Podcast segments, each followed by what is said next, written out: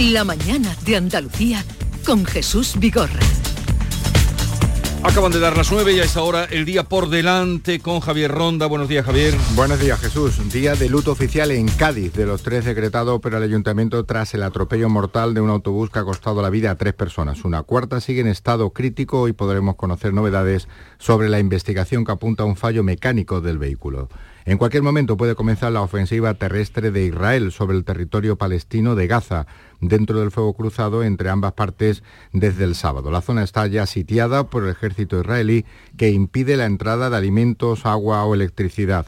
Las organizaciones internacionales humanitarias advierten que esta medida perjudica a la población civil que nada tiene que ver en el conflicto. Jamás mantiene su amenaza de ejecutar a rehenes y Israel ataca territorio palestino. Por el momento la guerra deja 1.500 muertos entre ambos lados. Los ministros de Exteriores, mientras tanto, de la Unión Europea se van a reunir hoy para adoptar una posición común frente a esta crisis. Nada se sabe de los dos españoles desaparecidos en Israel, entre ellos una joven de doble nacionalidad cuya familia vive en Sevilla.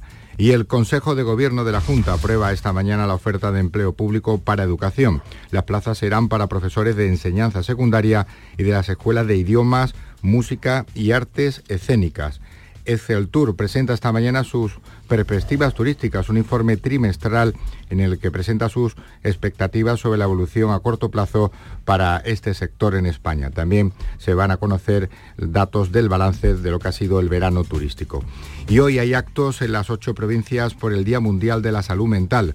Al menos una de cada cuatro personas va a sufrir o sufrirá algún episodio mental a lo largo de su vida. La pandemia ha agravado estas situaciones. Este Día Mundial quiere luchar contra el estigma que padecen estas personas y recordar que un poco de atención y normalidad en el trato puede ser la medicación más eficaz. Gracias Javier. Mm, bueno, ahora que hablaba... Dime, dime, Javier, adelante, Javier Caraballo. No, no, que me quedé antes del boletín con...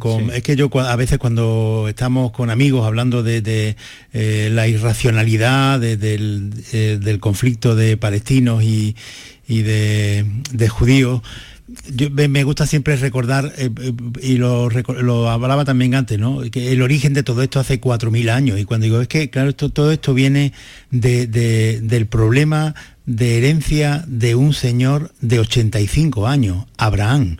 Con 85 años, Abraham no podía tener hijos con su mujer, Sara. Y entonces eh, se encamó con la criada y tuvo a su primer hijo, que se llamaba Ismael la mujer, Sara, que pensaba que eh, su marido con 85 años no podía tener niños, le dijo a Dios que por qué él había hecho esto. Y entonces también su mujer, con 80 años, se quedó embarazada de Abraham, que ya tenía 90, y nació Isaac. De la parte de Ismael sale toda la rama árabe y de la parte de Isaac sale toda la parte hebrea. Entonces, vamos a ver si de esa diferencia de hace 4.000 años de un señor que tenía 86 y 90 años, que tuvo un hijo con la criada. Esto, por favor, frivolizando un poco, pero para que se me entienda. ¿eh? Tenemos estos problemas que todavía siguen vigentes en gentes que piensan que, la, que el tronco común, porque existe, de Abraham, les pertenece a aquello en esta tierra, es imposible que, esto se pueda resolver. imposible. son los problemas de la religión. Eh, son misterios insondables, como dice José de los Camarones. Estos son misterios insondables cuando viene por aquí. Bueno, nueve y, cuatro minutos, seguimos con Charo Fernández Cota, Héctor Barbota, Javier Caraballo y en un momento vamos a hablar con el consejero Ramón Fernández Pacheco, el consejero de Medio Ambiente, portavoz del Gobierno, el consejero azul. La mañana de Andalucía con Jesús Vigorra. Este otoño, únete a la revolución solar con Social Energy. Disfruta de tu instalación llave en mano con grandes descuentos y te regalamos 200 euros en tu batería virtual para que pagues 0 euros en tu factura eléctrica con Luz. Pide tu cita al 955 44 11 11 o socialenergy.es y aprovecha las subvenciones disponibles. La revolución solar es Social Energy. Se puede decir teléfono o celular, ordenador o computadora. Puedes decir autobús, camión o colectivo, maletero, baúl o cajuela. Puede ser un follón o un bochinche, frigorífico o heladera. Se puede decir de muchas formas, porque compartimos uno de los idiomas más ricos del mundo. Este 14 de octubre celebrémoslo con 15 millones a un décimo del sorteo del Día de la Hispanidad de Lotería Nacional. Loterías te recuerda que juegues con responsabilidad y solo si eres mayor de edad. Canal Sur Radio. En Logística Castillo disponemos de terreno para estocaje de contenedores y maquinaria portacontenedores para la manipulación y reparación de los mismos. Instalaciones con almacenaje en ambiente, refrigerado y congelado. Todos los servicios de transporte multimodal y gestión logística integral al cliente adaptado a sus necesidades. Logística Castillo, tu gestor estratégico en Sevilla para todo el sur peninsular. Más confortable, más espacioso, más equipado. Así es el MG ZS gasolina. El subcompacto con 7 años de garantía que te da mucho más. Desde 13.990 euros. MG ZS. Disfruta más por mucho menos. Precio sujeto a financiación. Consulta condiciones en mgmotor.es. Ven a conocerlo a Motor Inglés. Avenida Fernández Murube 14, en la S30, Sevilla. Hacer ejercicio, comer bien, cuidar nuestra salud mental. Suena fácil, pero ¿por dónde empezamos? En Clínica Luces son expertos en salud física y mental, psicología, fisioterapia, nutrición, psiquiatría. Lo tienen todo. Llamad al 680-648-718 o acercaos a Avenida de Montequinto 10, clínicaluces.com. Ricos, ahí están. Ricos en desayunos largos, en comidas que se juntan con la cena Ricos en abrazos y en buenos momentos. Ricos riquísimos en paz mental, en tranquilidad, en silencio. Ricos en vida. Cada viernes puedes ganar hasta 6 millones de euros con el cuponazo de la 11. Cuponazo de la 11. Ser rico en vivir. A todos los que jugáis a la 11, bien jugado. Juega responsablemente y solo si eres mayor de edad. En un día como hoy te recomiendo que prestes atención a cualquier contenido sobre salud mental. En un mundo que nunca para, tu mente seguro que también necesita un respiro. Este día únete al programa para explorar el universo de la salud mental, descubrir herramientas para el bienestar y recordar que cuidarte a ti mismo es la prioridad. Salud mental tan esencial cómo respirar. La tarde de Canal Sur Radio con Mariló Maldonado. De lunes a viernes desde las 4 de la tarde. Canal Sur Radio, la radio de Andalucía.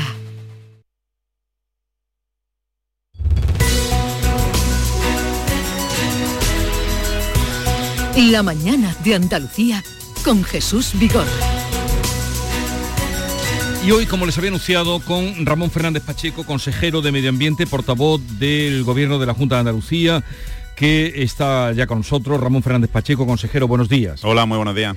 Bueno, usted nos va a aclarar ahora qué dio de sí la reunión de ayer entre Junta y Gobierno, porque lo que se nos ha transmitido mm, era para hablar del tema de Doñana, es que hubo avances eh, en esa primera reunión hubo avances, pero a ver, ¿en qué se avanzó, señor consejero? Cuéntenos usted. Bueno, eh, precisamente eso, ¿no? Hay avances y eso ya es una noticia, ¿no? Todos sabemos de dónde venimos, cómo ha sido la relación a lo largo de los últimos meses y lo cierto es que la, relación ha cambiado 180 grados. Ahora mismo em, nosotros desde la Junta de Andalucía, desde nuestro lado de la mesa, es cierto que detectamos interés por parte del Gobierno de España a llegar a un acuerdo que sea satisfactorio para todas las partes. Y que un acuerdo que tiene que pasar de manera eh, indiscutible desde nuestro punto de vista por seguir cuidando el acuífero de Doñana, evidentemente, pero también el de aportar soluciones a aquellas familias que se encuentran en una situación de cierta indefensión a consecuencia de la planificación territorial que se hizo en el condado de Huelva en el año 14. Entendemos que hay predisposición del gobierno, que ha entendido que el problema existe, que ha entendido que no se puede mirar hacia otro lado y, en eso estamos, ¿no? Sentando las bases de lo que tiene que ser un acuerdo que desde luego a día de hoy no existe todavía. Pero a ver, con los, eh, creo que son 1.500 los agricultores, ¿no? Que forman la plataforma de los afectados a los que se le iba a dar eh, la ampliación del regadío. ¿Con eso qué se contempla hacer? Bueno, em, una vez que se aprobó, aquí tenemos que remontarnos a a muchos años atrás. ¿no? Una vez que se aprobó el plan de ordenación del, eh, condado de Huelva, el, llamado plan de la fresa, hubo una serie de agricultores que quedaron fuera de esa ordenación, ¿no? cuyos, cuyos terrenos no pasaron a ser territorios de regadío. Em, desde la Junta de Andalucía siempre hemos defendido que era necesario estudiar caso a caso eh, eh, cada uno de, los, de, de los supuestos en los que se encuentran esos agricultores y asumíamos que muchos no iban a poder ser regularizados nunca porque no cumplían una serie de requisitos. Ese planteamiento del caso a caso sigue vigente hoy en día. Em, entendemos que hay que arreglar aquello que se hizo mal en el año 2014, hay que eh, subsanar los posibles fallos que tenga el plan de ordenación y hay que analizar caso a caso qué agricultores con qué agricultores se ha hecho bien y han quedado fuera porque tenían que estar fuera y cuáles, sin embargo, pues eh, necesitan una regularización. en esa estamos todavía. La propuesta de comprar terrenos, eh, comprarles terrenos a, estas personas, eso va adelante porque la ministra, no sé qué ha dicho hoy, que ha estado en Canal Sur Televisión esta mañana, pero en las entrevistas que eh, ha concedido este fin de semana es que no ni un pavo para comprar terreno. Bueno, eso ha dicho la ministra, ¿no? La ministra ha estado todo el fin de semana en los medios de comunicación, ha concedido muchas entrevistas, ahora eh, estábamos viendo que estaba en televisión, yo tampoco sé lo que ha dicho, pero lo que sí es cierto que desde el gobierno nos han trasladado em, que el, plan que presentaron el año pasado, que es un plan de mejoras ambientales para el Parque Nacional de Doñana, contempla 100 millones de euros para la compra de terrenos, ¿no? Para la compra de derechos de agua, más bien, ¿no? Eh, y esos derechos de agua irían siempre para, eh, no para repartirlos a nuevos agricultores, sino para eh, preservar ese acuífero para Doñana, algo parecido por otra parte a lo que ha hecho la Junta de Andalucía con la compra de Beta La Palma, ¿no? Pues compramos todo ese agua que hay en Beta La Palma, no para repartírselo a nadie, sino para que se quede en el ecosistema, ¿no? Mm. Pero bueno, estamos al inicio de la negociación. Yo, es verdad que a lo largo de los últimos días se está hablando mucho de las líneas rojas que tenemos los unos, que tenemos los otros. Yo creo que si de verdad tenemos empeño en que la solución llegue y la negociación acabe en buen puerto, es mejor trabajar en positivo, dejar que las reuniones se vayan, se vayan celebrando y ya digo, nosotros detectamos por primera vez un cambio de actitud, un reconocimiento a la situación de estos agricultores, al problema social que hay enquistado desde hace tanto tiempo en el condado de Huelva y, bueno, confiamos en que seamos capaces de darle solución. Pero eh, para Doñana se está buscando una solución práctica o política o ideológica. no, bueno, ideológica no puede ser, ¿no? Sobre todo porque la, ideología de todos los que integramos la mesa, ya éramos bien en la mesa, eh, ¿no? no, compartimos ideología, eso es evidente, y por lo tanto una solución ideológica no puede ser, tiene que ser una solución real. Eh, Doñana es el, la reserva natural más importante que tenemos en el país, una de las más importantes de Europa. Tenemos la suerte de que está en Andalucía. Se encuentra en un estado eh, comprometido a, consecuencia, de, bueno, con muchísimos factores, ¿no? Por el primero el cambio climático, la sequía tan severa que estamos padeciendo eh, y otras muchas causas que todos conocemos. Sobre nuestro país recae una sentencia del Tribunal Superior de Justicia de la Unión Europea condenándonos condenando a España, digo, por, por el trato que se le ha dado al Parque Nacional a lo largo de los últimos años. En fin, son muchos los condicionantes que nos tienen que enfocar en lo realmente importante, que es salvaguardar Doñana, poner encima de la mesa medidas que eh, permitan la recuperación de ese acuífero y por lo tanto de la biodiversidad que Doñana tesora y al mismo tiempo pues, arreglar el problema social que está enquistado desde hace mucho tiempo. ¿Cómo se arregla ese problema? Bueno, pues creo que el anuncio del gobierno de que está dispuesto a invertir 350 millones de euros en el territorio es una muy buena noticia, ¿no? Ahora la clave está... ¿Pero 350 millones para qué?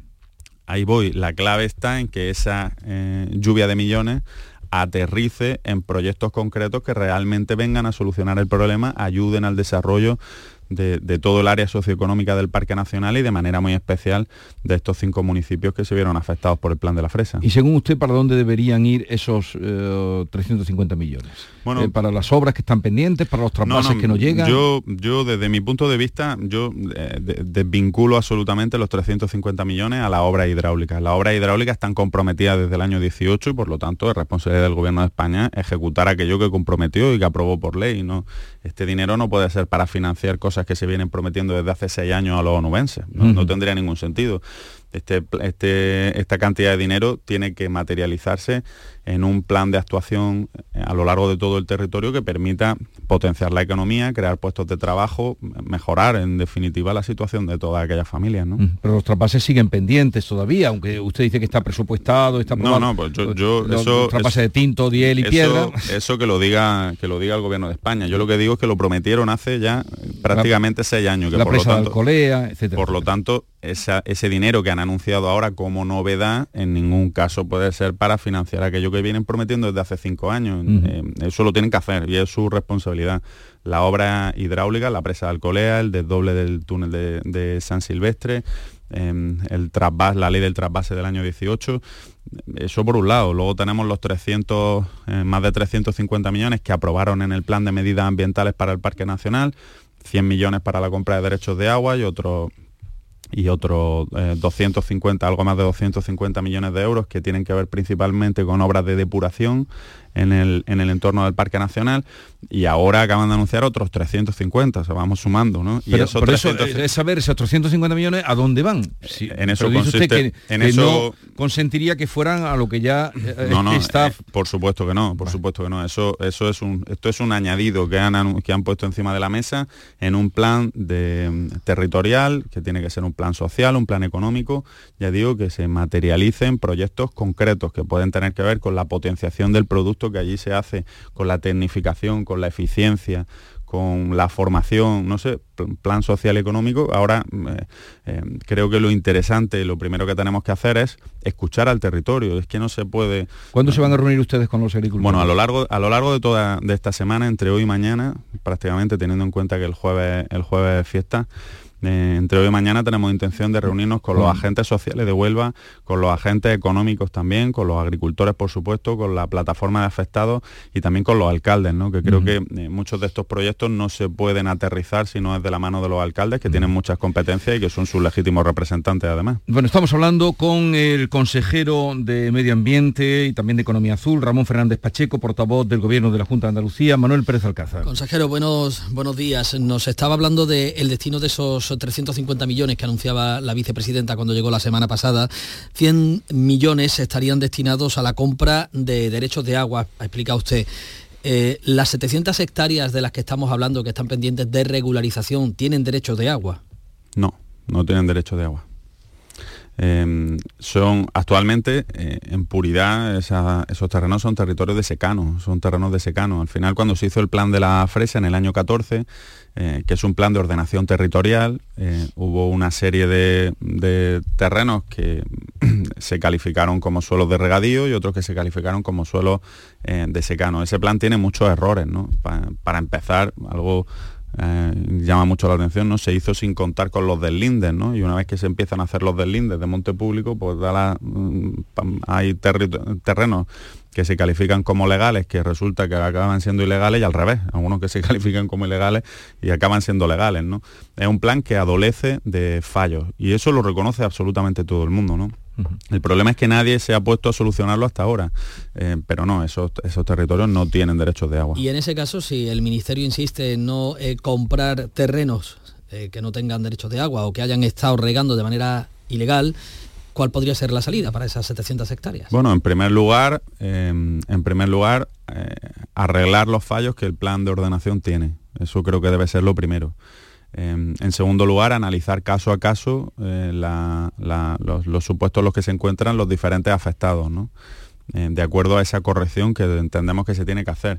Y en tercer lugar, coger esos 350 millones que ha anunciado el Ministerio y transformarlos en proyectos concretos que permitan a toda la comarca, y yo diría más, ¿no? a todo el área de influencia de Doñana, diversificar su economía, avanzar en la tecnificación, ser más competitivos, crear más puestos de trabajo, mejorar algunos problemas que todos tenemos en mente que se encuentran enquistados en esa, en esa zona. Es muchísimo dinero y no podemos pasar la oportunidad de aprovecharlo hasta el último céntimo. Bueno, como hay un mes ando de ustedes de plazo por delante, a ver cómo acaba este mes eh, de reuniones y de trabajo. Vamos ahora a la sequía que la situación es grave. ¿Qué mm, información nos puede dar de, la situación que tenemos ahora y si desde la Junta eh, o desde la capacidad que, tienen ustedes se contemplan medidas pues como restricciones, subidas, esas subidas que han empezado ya a darse, por ejemplo, en Sevilla, bastante altas, en Málaga también ha subido. La sequía, bueno, ¿en qué situación estamos? La, la, sequía estamos en una situación eh, malísima. Yo en mi martes tras martes, en la rueda de prensa del Consejo de Gobierno, Héctor, que está siempre allí también conmigo, a mí se, me acaba ya la inventiva de los adjetivos calificativos para describir una situación que realmente es terrorífica. estamos, ya la semana pasada descendimos de esa barrera psicológica del 20% de capacidad que tienen nuestros embalses en conjunto. Algunas de las cuencas, principalmente la cuenca del Guadalquivir, están en una situación absolutamente dramática y, la situación empieza a ser comprometida de verdad, porque lo cierto es que no llueve, es que ni llueve ni parece que vaya a llover, ¿no? no, los pronósticos eh, meteorológicos que dicho sea de paso, fallan constantemente, pero hoy por hoy no tenemos, no tenemos en el horizonte eh, borrascas que vengan a paliar esta situación. Las infraestructuras hidráulicas, y eso hay que decírselo a la gente, ¿no? Eh, las infraestructuras hidráulicas no se hacen de un día para otro. Yo mm, siempre digo lo mismo, creo que tenemos que ponernos a trabajar sin demora hoy en día en, en la, sequía que está por venir. La sequía actual es la que tenemos y, por lo tanto avanzar en un uso responsable del agua, optimizar hasta el último recurso, eh, es lo único que podemos hacer eh, para la situación actual. Eh, yo entiendo que los ayuntamientos tienen que empezar a introducir dentro de su discurso el problema de la sequía. Tenemos que empezar a hablar de sequía y el agua es un bien escaso, es un bien necesario y todo lo que vaya encaminado a que el ciudadano haga un uso responsable de este bien, eh, a, mí me parece, a mí me parece bien. Oye, y si además conseguimos que acabe lloviendo esta semana. O Pero van a dar ustedes un paso más, contempla un paso más en cuanto a posibles restricciones o o medidas a tomar, consejero? Bueno, nosotros lo que, mm, eh, lo que hizo el gobierno de Juan Moreno fue crear los llamados comités de la sequía. Los comités de la sequía son unos comités territoriales que en función de las diferentes cuencas reúnen em, a los responsables de la misma junto con los responsables del territorio, con los alcaldes principalmente, con las empresas o los gestores del agua en cada una de las zonas, para adoptar las decisiones que sean oportunas. Em, el abastecimiento en los núcleos urbanos es competencia de los ayuntamientos. Em, y por lo tanto la Junta de Andalucía no quiere invadir esa competencia, pero tampoco evadimos cuál es nuestra responsabilidad y acompañamos, asesoramos, ayudamos eh, en la toma de decisiones. Insisto, yo eh, veo como muchos alcaldes están empezando a subir el precio del agua y parece algo más que razonable, es que el agua es muy barata, esa es la verdad, el agua es muy barata. Si la comparamos con otros suministros que son fundamentales para la vida, como la luz, como el gas Em, por lo tanto, si hablamos de un bien necesario y fundamental, eh, que a la vez es escaso y que eh, corre serio peligro de, entrar en una situación comprometida, pues lo lógico es que avancemos en un uso responsable y la política de precios ayuda mucho en ese uso responsable. Hoy en día la Junta de Andalucía está poniendo encima de la mesa Mm, el mayor paquete de obra hidráulica que hasta ahora conoció nuestra comunidad. O sea, el motor de la licitación de obra pública en Andalucía es la obra hidráulica y eso no había pasado hasta ahora.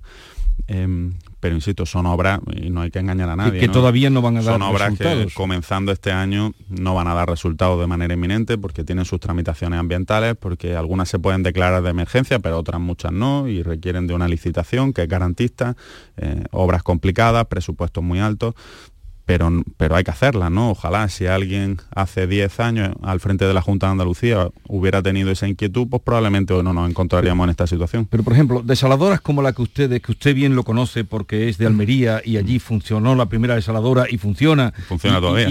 no, y funciona y da agua. Y, por cierto que el agua, el otro día venía un mapa y donde es más cara, donde se paga, eh, salía Almería y Huelva, donde más cara se pagaba, porque han pagado entre todos también.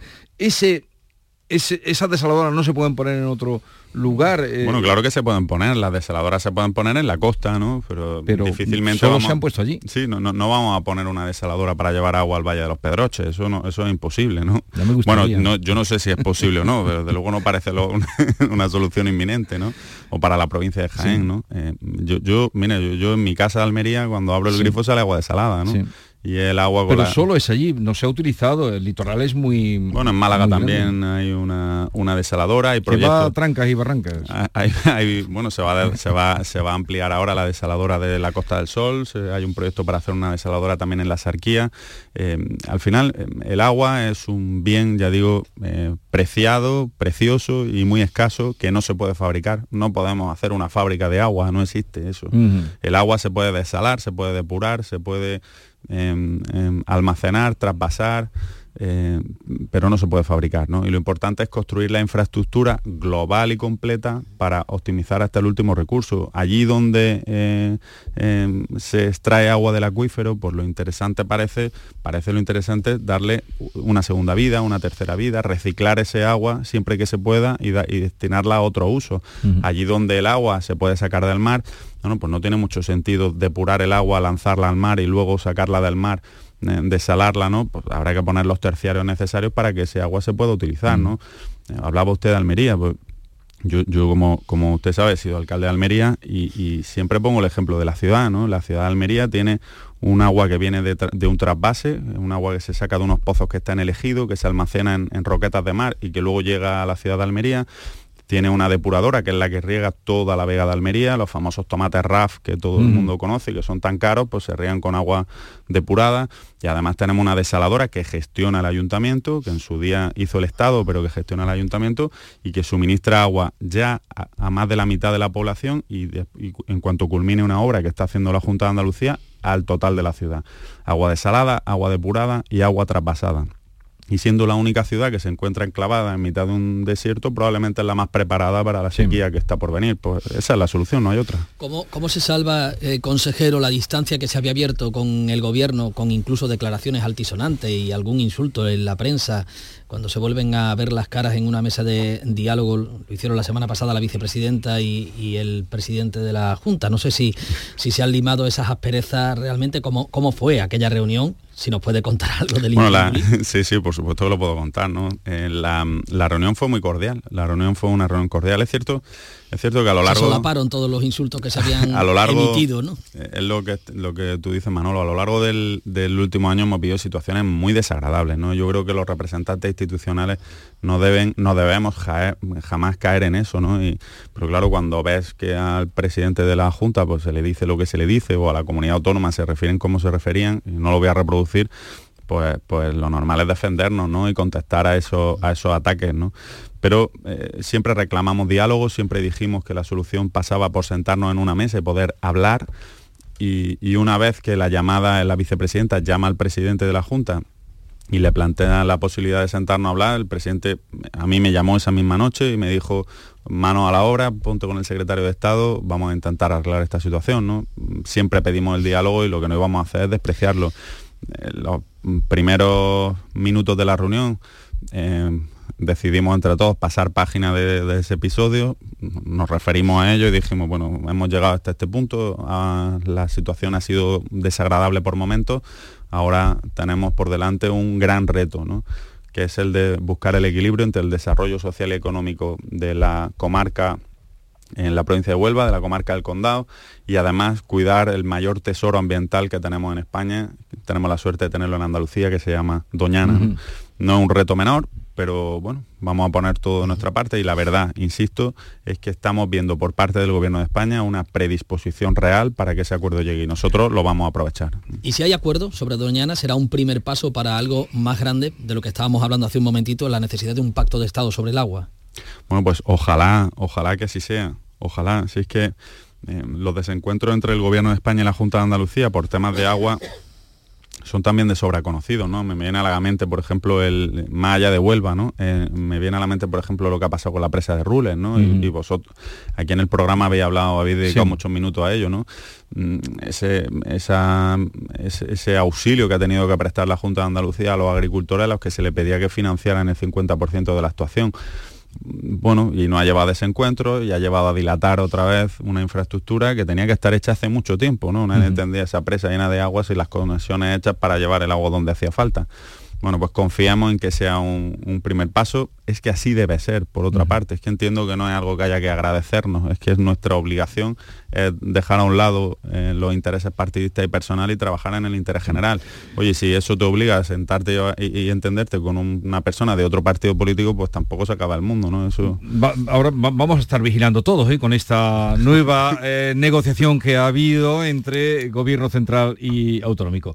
Bueno, si queréis hacer alguna pregunta, ya que estáis aquí aquí con nosotros asistentes, no quiero que seáis convidados Pues de piedra. la Pregunta concreta, Sí, pregunta concreta, Charo Fernández Cota. bo- de- buenos días. Eh, de las palabras del consejero deduzco que si se va a revisar caso a caso la situación de los regantes de esas 700 hectáreas que no tienen derecho al agua, si tuvieran derecho se les concedería ese derecho porque no veo otra forma de que los regantes se bene- de, de que esta- estos agricultores se beneficien directamente de un proyecto para la comarca.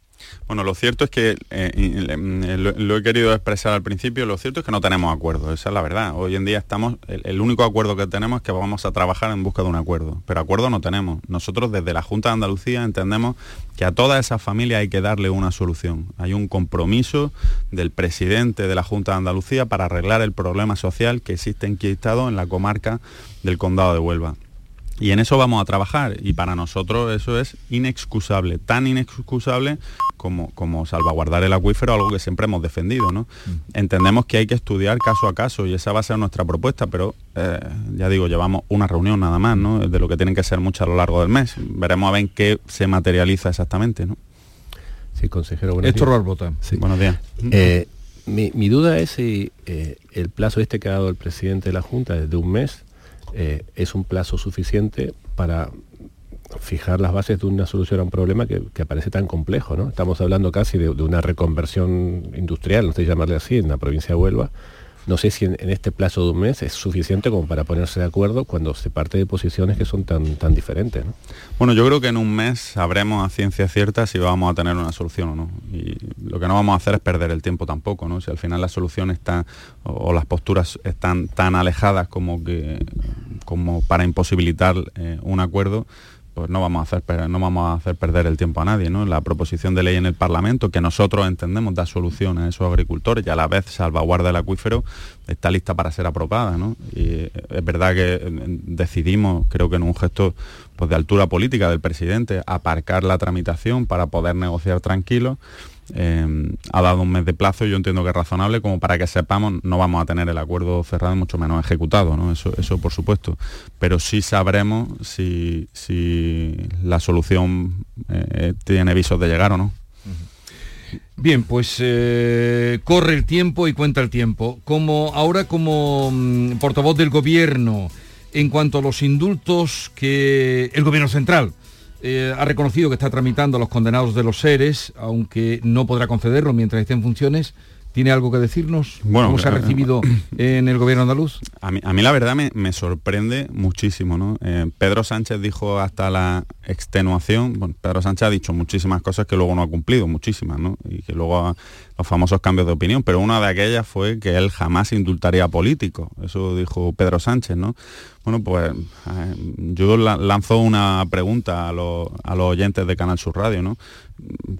¿Están de acuerdo en que indultemos a los responsables del mayor caso de corrupción de nuestro país que ha esquilmado las cuentas públicas de Andalucía y de la Junta de Andalucía como nunca antes había sucedido, como nunca después ha vuelto a suceder? ¿Estamos de acuerdo en perdonárselo solo por ser militantes del Partido Socialista? Es una auténtica vergüenza, ¿no? Y yo creo que está tardando el gobierno de España en dar explicaciones certeras acerca de si tiene intención de aprobar estos indultos o no. Eh, ya digo, las líneas rojas mm, es que no existen ya, aquí se vale absolutamente todo, ¿no? Eh, y lo único que se le puede reconocer a los condenados del OERE, el único mérito que se les puede conocer o que se les conoce para ser beneficiarios de su indulto es ser militantes del Partido Socialista.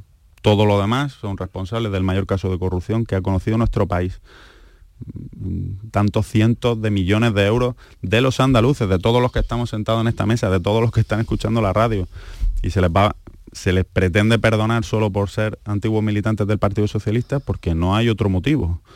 Bueno, pues eh, estamos expectantes a ver las explicaciones que dan, ¿no? Pero Porque- claro, si porque se es le- escandaloso, vamos. Si se indulta a los catalanes, pues a lo mejor también los andaluces. Bueno, pues, pues por esa regla de tres indultemos a todo el mundo, ¿no? hay que abolir el Código Penal y anchar Castilla. Consejero, ¿tiene el gobierno andaluz alguna información de andaluces en Israel y Gaza, en concreto de la chica sevillana que está desaparecida? Bueno, no, no, tenemos más información que la que vos en este programa habéis dado, habéis dado mm. esta mañana, ¿no? Ojalá que al final el desenlace sea positivo. La familia ha pedido que seamos todos discretos y desde luego desde el gobierno lo vamos a respetar, ¿no? Ojalá que tenga un final feliz. Ramón Fernández Pacheco, consejero de Medio Ambiente y portavoz del Gobierno de la Junta de Andalucía, gracias por la visita. Muchas gracias, es un placer. Y que llueva. Ojalá, ojalá. que llueva. Que llueva mucho. Que llueva, todo lo que tenga que llover. Adiós. 9.34 minutos de la mañana. Esta es La Mañana de Andalucía con Jesús Vigorra, Canal Sur Radio. Salta al futuro con la Universidad Internacional de Andalucía. Aún estás a tiempo de solicitar tu plaza en nuestros másteres y diplomas. Con títulos en medicina, derecho, enseñanza y mucho más. Infórmate en unia.es.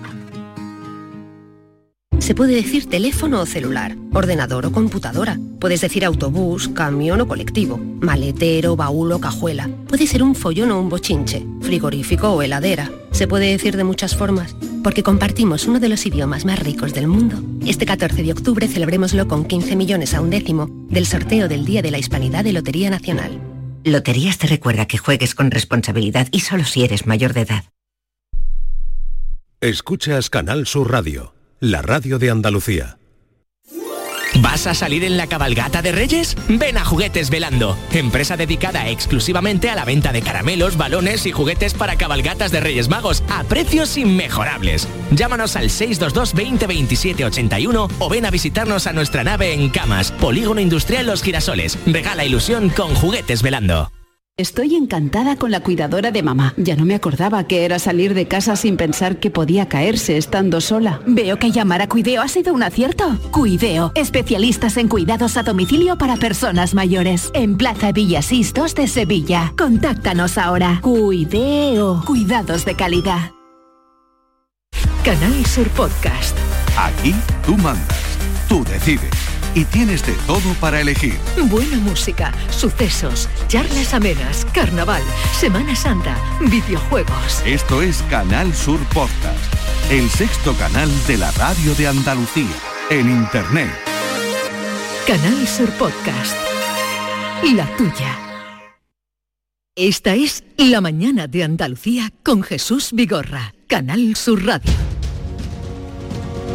con Javier Caraballo, eh, Charo Fernández Cota y Héctor Arbota, a los que ya voy a despedir, porque este, esta gente tendrá algo que hacer, ¿no, Javier?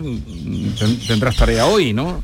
Sí, yo voy para Madrid como casi todos los martes y quería decirte una cosa solamente sobre eh, lo de los ERES. Claro, es que eh, a mí me parece que, que esta, la filtración de la noticia de que se está tramitando los ERES, que no sé si un gobierno eh, en función lo puede conceder o no, hay versiones distintas porque hubo, una, en fin, una resolución del Supremo que lo autorizaba hace ya años. Pero bueno, que para mí esto es una cortina de humo para intentar justificar o, o crear alboroto en torno a lo más grave que está sucediendo, que es la ley de amnistía, por un mecanismo mental que se ha reflejado perfectamente en la entrevista que tú le hacías al consejero andaluz, que él decía, van a permitir los andaluces, eh, los ciudadanos, que se eh, indulte a los eh, responsables del mayor escándalo de corrupción. Y tú le contestabas, hombre, ya que quieren amnistiar a los catalanes, pues a los andaluces, pues exactamente eso. Ese es el esquema mental que se intenta introducir ahí, que, que para mí es una atrocidad desde la primera línea hasta la última. Claro. Sí, perdón, perdón. Eh, en la despedida digo que, o también, Javier, una forma de contentar a unas filas de un socialismo andaluz cada vez más en desacuerdo con la política de la amnistía de Sánchez y más no, por lo que por lo que yo sé, los vamos, los, que están estarían beneficiados de los indultos de los ERE, como se han visto llegar, eh, se han viendo venir eh, esta complicación y, y, como los están utilizando, están muy indignados. otra cosa porque ellos sí han sido juzgados con condenados y han cumplido cárcel. Y que se los utilice ahora para justificar la amnistía de los independentistas catalanes, de, por lo que yo sé, están muy indignados. Bueno, ¿quieres decir algo? Ya No, yo, yo realmente no, no, no, he tenido tiempo de sondear al a los socialismo andaluz con respecto a este tema. Yo creo que el socialismo andaluz actual se siente bastante despegado de, del caso de los seres, no, no quieren saber nada con eso. Pero en todo caso, como, como hoy hay pleno, uh -huh. hoy y mañana, hoy hay doble jornada, Conse sí. Consejo de Gobierno y pleno, y mañana pleno, pues seguramente eh, tendremos más, más información uh -huh. sobre esto. Pero eh, es verdad que que lo que decía el consejero antes de, bueno, si, si se va a indultar a todo el mundo aquí. Sí, que la gente se va a preguntar si los qué? catalanes salen, los míos qué. Pues, eso, que qué barbaridad, qué barbaridad, qué barbaridad, eso, qué barbaridad. Qué barbaridad. Bueno, que tengáis un bonito día, a pesar de que no llueve, a pesar del calor, a pesar de todo, pero deseo lo mejor. Eh, Javier, eh, Charo y Héctor, hasta la próxima. Hasta luego. Adiós. Adiós. Esta es La Mañana de Andalucía con Jesús Vigorra, Canal Sur Radio. Aprovecha tu ocasión. Llega el Salón del Motor de Sevilla del 26 al 29 de octubre. Las principales marcas, modelos y motorización en turismos, motos y vehículos profesionales en un único espacio. Fibes. Salón del Motor de Sevilla. Cuatro días para aprovechar la mejor ocasión. Del 26 al 29 de octubre en Fibes. Te esperamos. Todo el deporte de Andalucía lo tienes en el pelotazo. Fútbol, baloncesto, motociclismo, fútbol sala. Con la información de nuestros equipos, los deportistas, el análisis de los partidos y competiciones, los protagonistas de la noticia. Todo lo tienes de lunes a jueves en el pelotazo, a partir de las 10 de la noche. El pelotazo, con Antonio Caamaño. Contigo somos más Canal Sur Radio.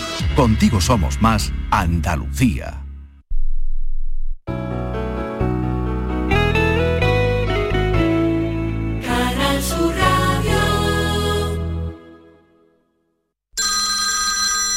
Dime, escúchame, ¿dónde quedamos para comer? Pues estuvimos el otro día en el barrio de Santa Cruz por salir por el centro y no veas cómo comimos en la hostería del Laurel. Te voy a dar una pinceladita. Una chacina en condiciones con un jamón bueno. La ensalada de tronco de bonito espectacular. Pescadito frito, pero bien frito. Las croquetas caseras del chef. Pero vamos, que lo tengo claro. Dentro de la hostería, tranquilo y bien atendido de sevillanas maneras. Pues ya me has liado. Voy a reservar en el 954 22 0295 que ya vamos tarde. Recuerda, Hostería del Laurel, Plaza de los Venerables, Barrio de Santa Cruz. Tú, sí tú, el que sueña con independizarse. Lo que tienes que hacer es comprarte un coche de ocasión. En Driveris celebramos el Día de la Hispanidad con una amplia selección de coches de todas las marcas, con la mejor garantía del mercado y a muy buen precio. Pásate en octubre por tu tienda más cercana o entra en driveris.es. Driveris, vehículos de ocasión de verdad. La mañana de Andalucía con Jesús Vigorra.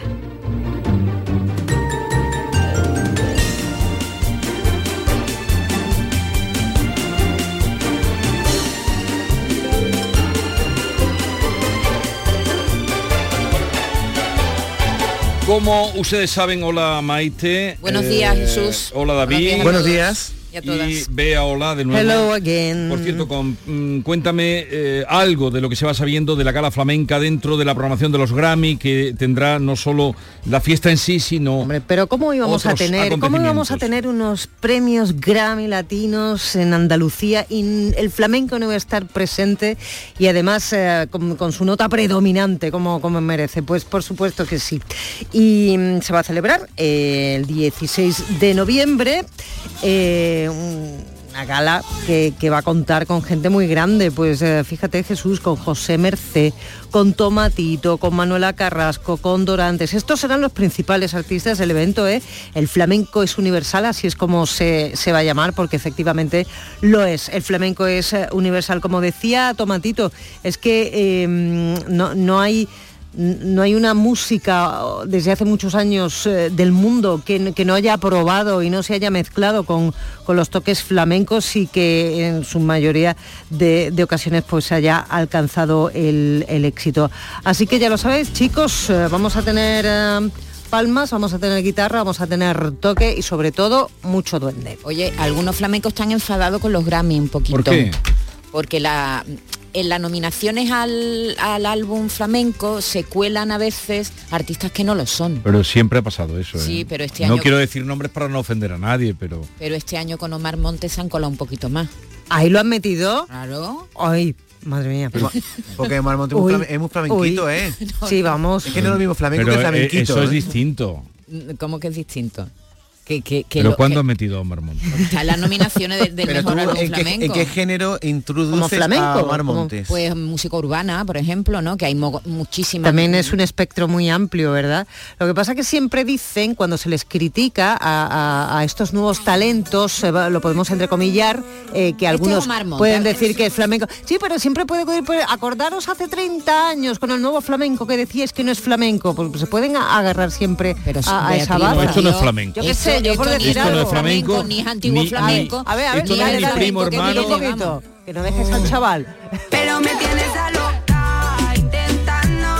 igual tiene algún tema que suena un poquito más flamenco, ¿no? No sé, no conozco toda su obra, pero oye, ¿y, y José de los Camarones no está? Eso me extraña, que no le hayan dado un premio nominado. No, no, nominado, sino el disco de José los Camarones. No está, no está nominado este año. A lo Este mejor disco- con el, di- el disco que, que está graba, que va a grabar ya, ¿no? Creo, ¿no? Sí, pero este disco es muy bueno. Este disco está muy bien. no y- además y ha si sido no muy importante se para le él. ¿eh? podrá nominar como para el Premio Nacional de Música, ¿por qué no? Así avanzamos el tema también. Pero mira, como Mar Montes pasa como como Rosalía, que empezó por el flamenco y ahora no se sabe lo no, que pero es no, Rosalía. respeto, no, no, no. No, vamos a ver. respeto no, es lo vamos a ver. mismo. Rosalía era raíz flamenca mm, Pura.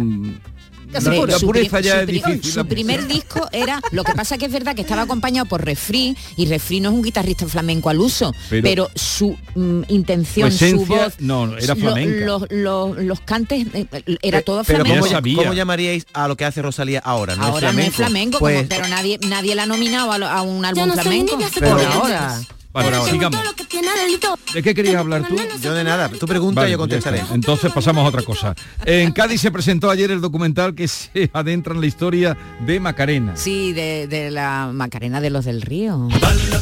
alegría Macarena, tu cuerpo es para dar la alegría y cosas buenas. Dale a tu cuerpo alegría Macarena, eh Macarena.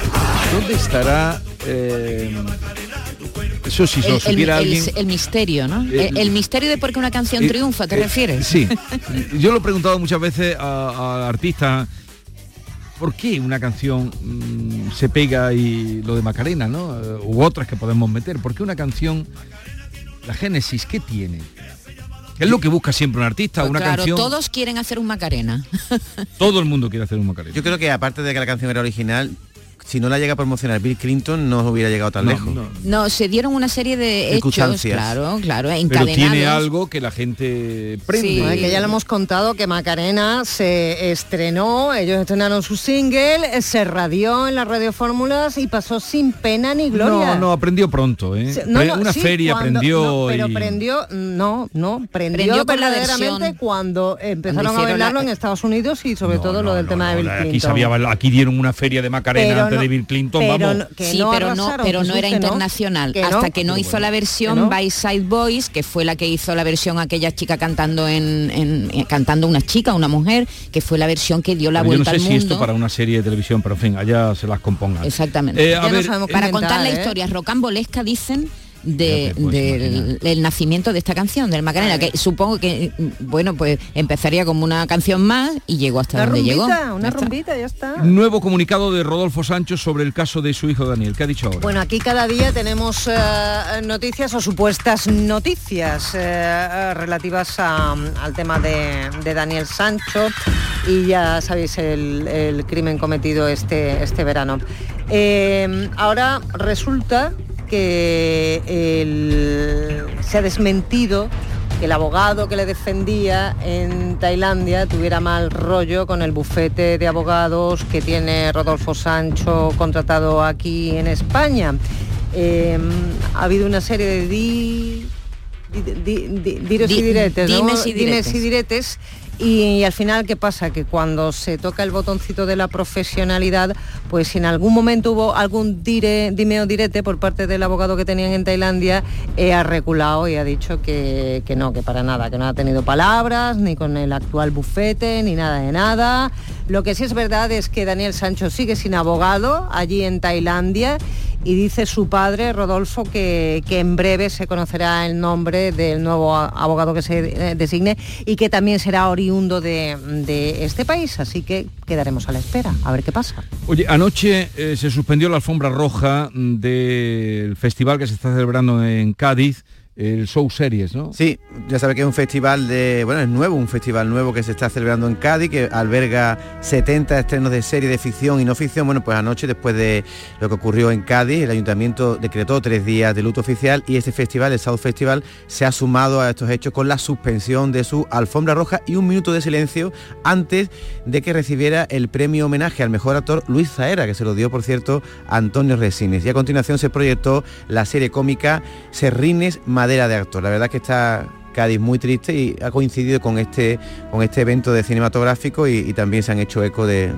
de la pena que sufre Sí, porque Cádiz, ayer ¿no? fue un día... Fue un día horrible, se han suspendido ¿eh? más actos del... de- así que Por la- cuando si la- saltó, cuando si- saltó la noticia y si la vimos gente aquello. tiene entradas o para ver algún tipo de acto que se informe antes porque hay algunos actos de la de este festival de series que es estrenos nacionales internacionales una apuesta muy fuerte ¿eh? la que están haciendo Mm. por las series en, en Cádiz y bueno que se informe bien porque hay actos que van a suspenderse con motivo de estas tres víctimas mortales y la persona que permanece herida muy grave en el Una hospital tragedia. Oye, eh, ¿a ti quién te ha dicho que Rocío Carrasco está vendiendo las joyas de su Pues madre? no lo he dicho yo.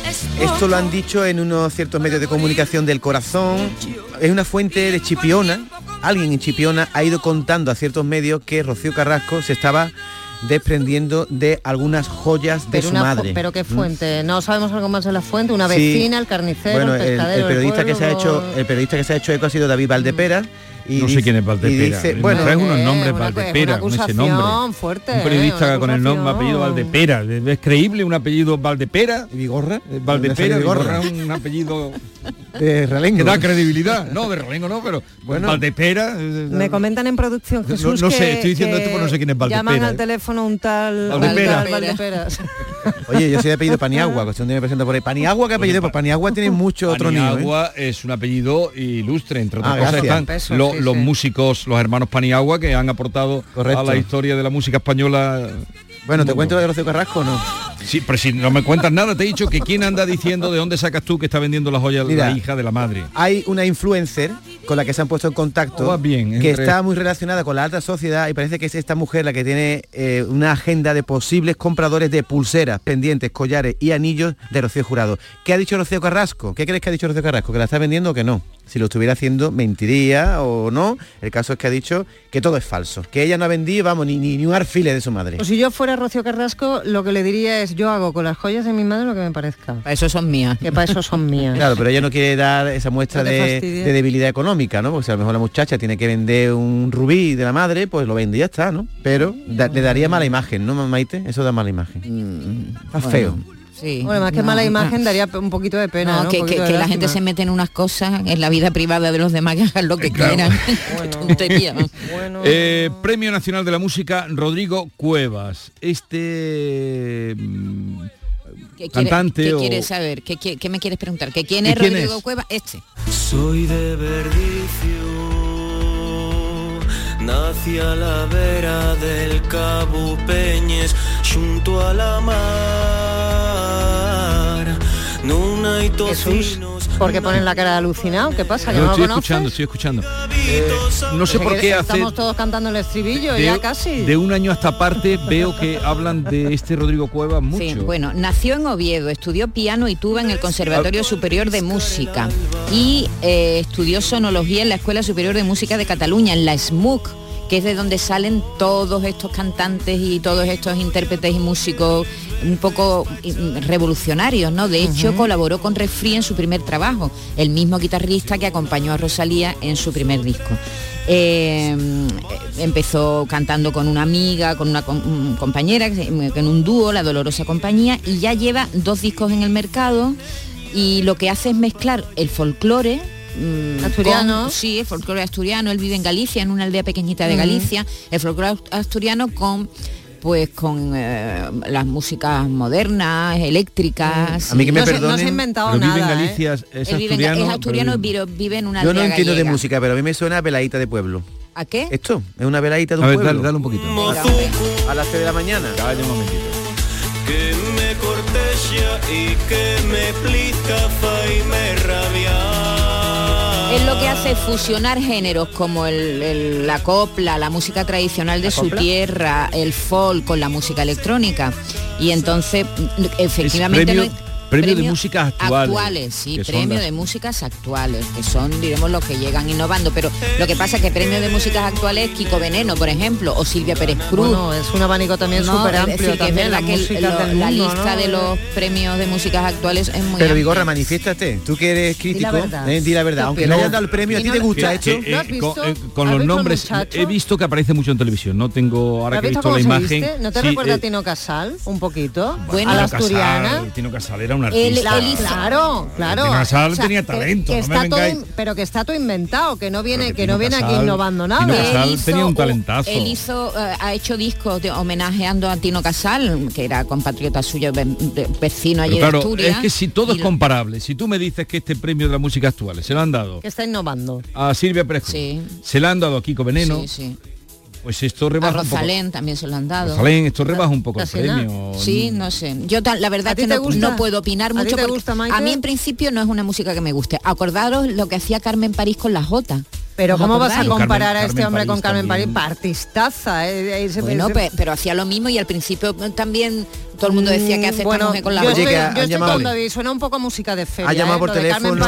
Estáis, muy críticos hoy. Ha llamado, ha llamado Rodrigo Cuevas, que te ponga, Vigorra, que, que, que, quién eres tú para criticarlo. Vale, eh, entonces le han dado el premio nacional. Sí, es que los da el Ministerio. El Ministerio de Cultura. Mm, premio Nacional de Músicas Actuales, 30.000 euros. Ayer, cuando lo llamó el ministro, estaba poniendo una lavadora y se emocionó y estaba muy contento, imagínate. Pues poniendo una, qué sencillo, qué sencillo. Es Jesús, ¿tú a quién le darías el Premio Nacional de Música? música?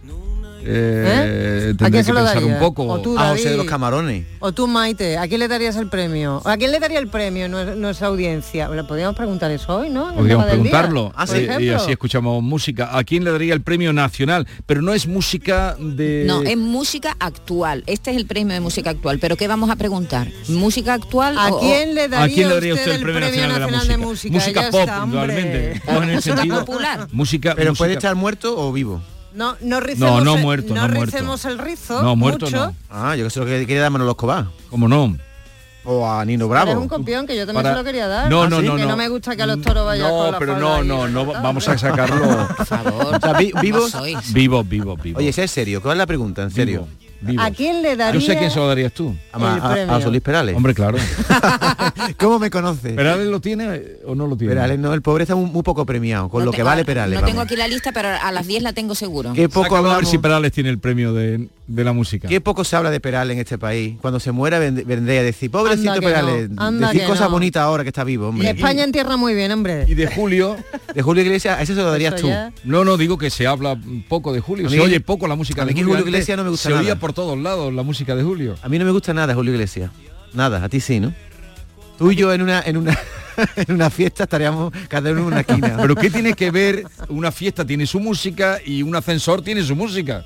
Y en los ascensores suena muy bien. En los ascensores, eh, como sí. hilo musical, que nadie escucha, ¿no? Y en los hall, en el hall de los hoteles y en, en la consulta del Mira, vamos a seguir. Otro que... tiene el premio de músicas actuales, Chano Domínguez, que me acabo de acordar. Estamos hablando de nombres de músicos de verdad. Pero los recibió. Estamos hablando de músicos de verdad. Chano, oye, perdona, Chano Domínguez este es, un músico de verdad. Este es, músico. Este Pasó por el eh, conservatorio. Eso que has dicho que estudió, sonología. ¿Qué es sonología? No, piano y tuba. Como venga un día. No, ha dicho que estudió sonología y piano y, y, piano y tuba y piano y tuba. Y gorra, es decir, que él es músico como mucho venga cuidado. Rodrigo Cueva sí o no pero es músico ¿eh? como venga aquí un día y le diga tiene que entrevistar a Rodrigo Cueva voy a poner todo lo que has dicho de él que se va a salir por la puerta echando humo. No me provocáis, es que me provoquéis y me provocáis y ya está el problema. Eh, Mar Flores, ¿qué le ha pasado? Estalla en redes y comparte su fotografía más natural después de ser acusada de exceso de retoque. Ya empezó. No me mires, no me mires, no me, no me, no me mires, no me mires, no me mires.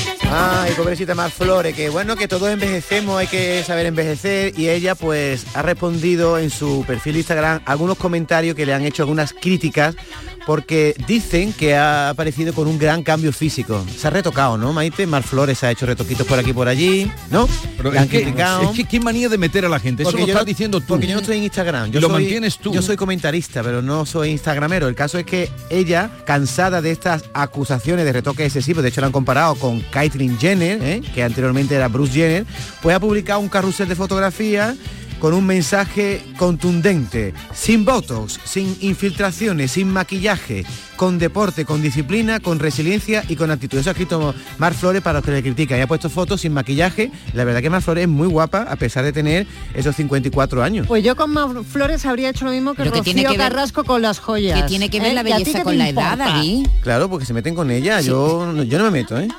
Yo no me meto. Tiene 54 años y ya no es la modelo que veíamos con 25. Es que todo el mundo... Es que es una persona de carne y hueso. Y además no se la sufría a esta mujer, que el, el hijo está ahí metido en un lío y está sufriendo mucho. ¿Qué, qué es lo de Inari? ¿Qué es Inari? Inari, seguro que va esta Navidad.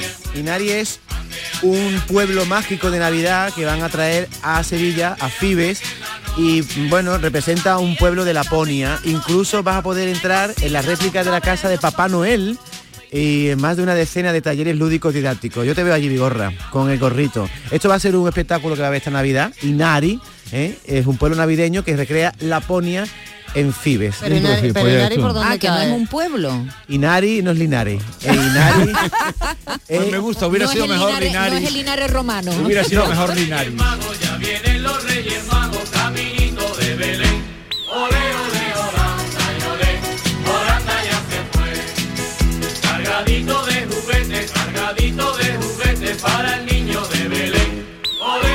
La mañana de Andalucía con Jesús Vigorra.